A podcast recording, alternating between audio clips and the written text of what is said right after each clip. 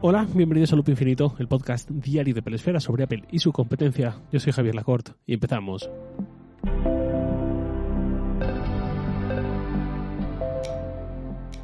Bueno, por si os, suena un poco raro este episodio por la voz, por el micro, por las horas, por lo que sea, y, no escuchasteis el anterior, simplemente os recuerdo que estoy en un viaje un poco complejo en cuanto a diferencia de uso horario, en cuanto a muy, muy poco tiempo libre disponible y en cuanto a muchas cosas. Ya comentaré un poco más adelante si al final procede, y por eso eh, quizás os suene mi voz un poco distinta a lo habitual. Pero bueno, simplemente eso, sin más. Entrando al tema rápidamente, que no quiero perder tiempo, si algo yo no hubiese apostado ni de broma, hace un mes más o menos, justo antes de la WWDC, era a que íbamos a ver un nuevo MacBook Pro de 13 pulgadas, que es un portátil que ya parecía un poco de otra época. No quiero sensibilidades de nadie con alguien que lo haya comprado recientemente o que se plantee su compra, porque sigue siendo un gran portátil. No digo que sea un mal producto, lo que digo es que con el salto Apple Silicon podríamos pensar que, pues bueno, con el MacBook Air M1 M2 tenemos potencia de sobra para el usuario doméstico y de entornos profesionales no muy exigentes y el salto al Pro ya llega con esa evolución de las 14 pulgadas a un chip ya distinto y tal.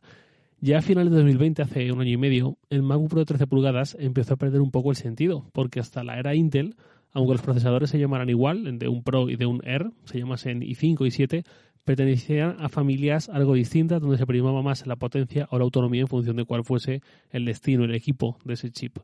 Pero con el paso a Apple el chip M1 es exactamente el mismo en ambos equipos. Y si el Pro en las pruebas de rendimiento daba resultados un poquito superiores, muy poquito, era por la diferencia en disipación de calor que le permitía alcanzar mayor potencia, porque el chip era exactamente igual. El chip binning del Air al margen, no cuento con eso. Entonces, ya en 2020, el de 13 pulgadas se quedaba un poco en entredicho, con unas mejoras bastante débiles frente al Air para justificar su diferencia de precio.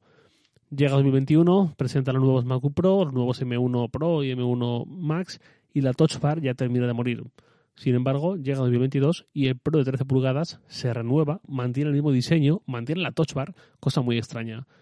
En primer lugar, una cuestión que lleva años entre nosotros es, eh, bueno, lleva años, pero quizás ahora se hace aún más evidente. Este portátil merece el apellido Pro, para empezar, porque en una especie de tierra de nadie. Los R están por debajo, siendo la propuesta estrella para quien necesita ligereza, sencillez o simplemente le sobra con su rendimiento y prioriza un precio más barato. Y por arriba, por encima, están los Pro de 14 y 16 pulgadas para ese público realmente profesional o realmente más exigente. Esto es algo que ya vimos en su momento, no, no hacía falta esperar al salto a Apple Silicon porque la diferencia que hubo siempre entre 13 pulgadas en función de si tenía dos puertos o cuatro puertos USB-C, ya era sintomático y ya cambiaba mucho más que solamente esos dos o cuatro puertos. Y de esa forma se entendió, o por lo menos yo entendí claramente, que el modelo de 13 pulgadas que quedaba ya con Apple Silicon era el que le daba esos dos puertos USB-C, ese estilo, no ese equipo, mientras que el de 14 era el que iba un paso más allá y ya tenía un precio superior y tal. Además, este nuevo, nuevo viejo MacBook Pro da esta cierta imagen de dejadez por parte de Apple. Los iMac se rediseñaron en su momento, fenomenal, hace un año. Los Air ahora también se ha rediseñado muy bien. Los portátiles Pro también, hace unos meses. Pero este modelo de 13 pulgadas sigue con el mismo diseño esencialmente desde 2016. Esto quizás sea una de las primeras claves para entender un poco por qué este Mac sigue vivo y por qué sigue actualizándose, pero de esta forma. Esta es una primera señal de que es un portátil en el que Apple no está invirtiendo lo más mínimo, simplemente chip nuevo y a correr ni siquiera ha eliminado la Touch Bar, que es otra señal importante. Si no da Apple ya ni siquiera la opción de incluirla en los de 14 y 16 pulgadas, que esté sí o sí en el de 13, no puede ser ningún tipo de ventaja competitiva, no puede ser ningún tipo de fortaleza, sino simplemente es seguir amortizando un diseño ya mm, que el resto han dejado atrás. Cada año que pasa, cada MacBook Pro de 13 pulgadas con este diseño que vende Apple, que ya va a cumplir 6 años, le va a salir un poco más barato a Apple, por aquello de las economías de escala y la amortización, y por tanto le va a salir o le va a resultar más rentable este portátil. Es un portátil legacy, podríamos decir. Es un poco como el MacBook Air entre 2016 y 2018, esos dos años más o menos. En esa época, el Air, que es el portátil más vendido del mundo, según dijo la propia Apple durante la conferencia, en esa época el Air estaba completamente abandonado. Tenía un diseño muy anticuado, tenía una pantalla de muy mala calidad en comparación con el resto y con lo que la tecnología ya permitía. Esa fue la época en la que Apple seguramente planteó que el MacBook de 12 pulgadas, ese MacBook a secas, iba a ser su nuevo buque insignia para el mercado de gran consumo, para el generalista, y cuando vio que eso no estaba saliendo bien, volvió a apostar por el Air y le dio un rediseño y todo, pero justo antes, el Air que vendía Apple era esa voluntad de seguir exprimiendo más y más y más un diseño ya amortizado, muy rentable, que seguía siendo, pues eso, exprimido. Esto lo veo muy similar. No hay una apuesta estratégica en mantener un diseño de hace seis años ya y una touch bar que ya está muerta y enterrada y limitarse a cambiar el chip, pues eso es una búsqueda de más ventas mientras el mercado siga dando un poco la razón. Y ahí es donde voy. ¿Quién compra este Pro de 13 pulgadas? Por 100 euros menos te llevas un Air que tiene la pantalla un poquito más grande, un diseño más actualizado y estilizado, más opciones de colores también, dos horas menos de autonomía, eso sí, también te llevas que pesa un poco menos, es más fino, tiene una cámara mejor, que es otra, tiene una cámara 1080p, el Air, mientras que la del Pro 13 pulgadas, recién rediseñado, recién renovado, es de solo 720p. Yo es que me cuesta mucho, mucho ver el sentido a este portátil. Más allá de vender por inercia, hasta que la cosa no dé más de sí, mm, me cuesta mucho ver ese sentido. Entonces ya digo, si por 100 euros menos te llevas mm, algunas cosas mejores, unas cuantas, otras poquitas peores, pero en el cómputo global mi impresión es que más, te llevas más, te llevas algo mejor, ¿qué sentido tiene? Pues para mí creo que la opción más evidente es el mercado empresarial. Seguramente haya más, pero esta posiblemente sea la más lógica. Mercado corporativo. Pensemos, un empresario o un departamento de una empresa que tiene que decidir sobre las compras de equipos para sus empleados. Pues quizás un ER, aunque sea simplemente por economía conductual y por psicología de precios, igual un ER suena a opción más baja y por muy bueno que sea y mucho que lleve el mismo M2 que el de al lado, solo por ser el inicio de la gama, la opción más barata, ya es un descarte directamente para mucha gente que tiene que decidir. Un Pro de 14 o de 16 ya superó holgadamente esa barrera de los 2.000 euros, los 1.999 dólares en Estados Unidos. Tener esa opción intermedia posiblemente sea una opción atractiva que transmita esa sensación tan poderosa de compra inteligente, ¿no? De el caro es demasiado caro, pero el más barato tampoco lo quería. Ya sabéis, todo esto que rodea a un concepto tanto de clase media o media baja como la relación calidad-precio.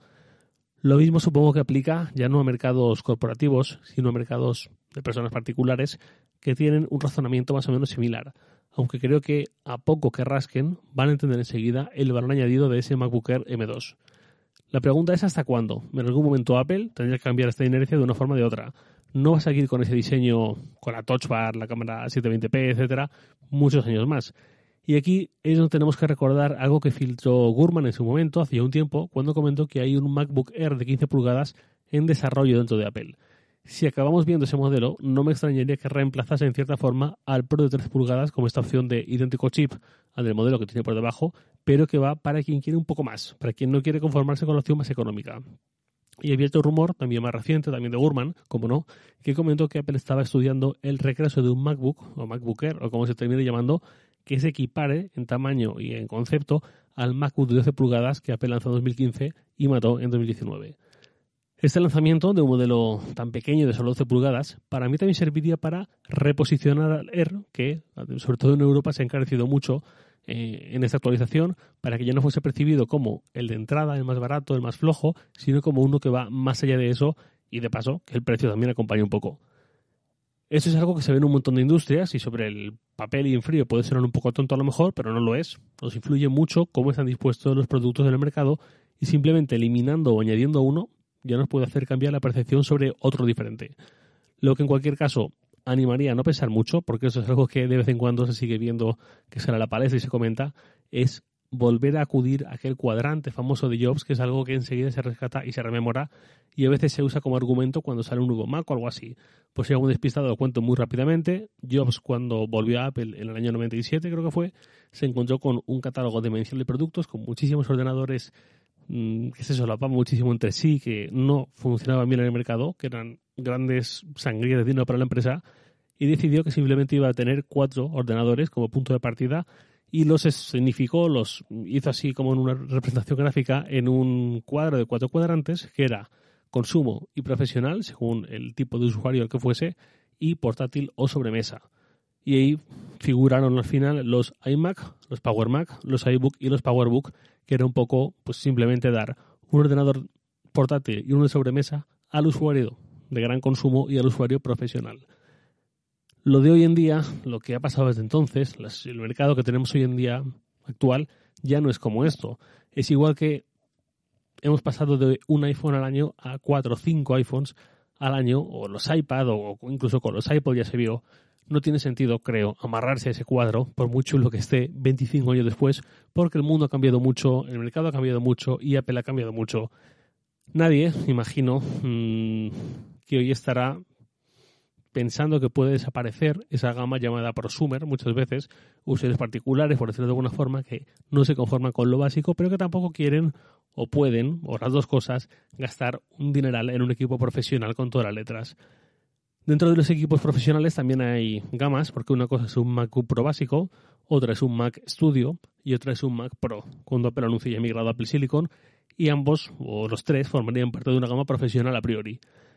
El iMac, que supuestamente también sería solo un ordenador de cara a ese cuadrante imaginario, también ha sido tradicionalmente desdoblado en dos tamaños que también han indicado un desdoble en cuanto a potencia.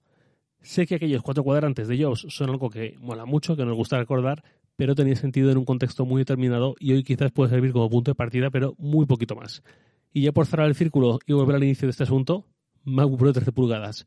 Creo que lo importante es que todos sepamos cuáles son sus carencias, sus señales de que es un equipo que Apple trata a desgana y en base a eso actuar si en algún momento estamos interesados en su compra o lo contemplamos o lo que sea para una renovación en la que tengamos que tomar una decisión. Porque ya digo, para mí muchas señales de que es un portátil Legacy, es un portátil que Apple no se está esmerando en cuidar y simplemente está pues para lo que está. Y de momento, nada más por hoy. Lo de siempre, os leo en Twitter, arroba jlacort, y también podéis enviarme un mail a lacort.sataka.com. Loop Infinito es un podcast diario de Presfera publicado de lunes a viernes a las 7 de la mañana, hora española peninsular, presentado por un servidor Javier Lacorte y editado por Santi Araujo. Un abrazo y hasta mañana.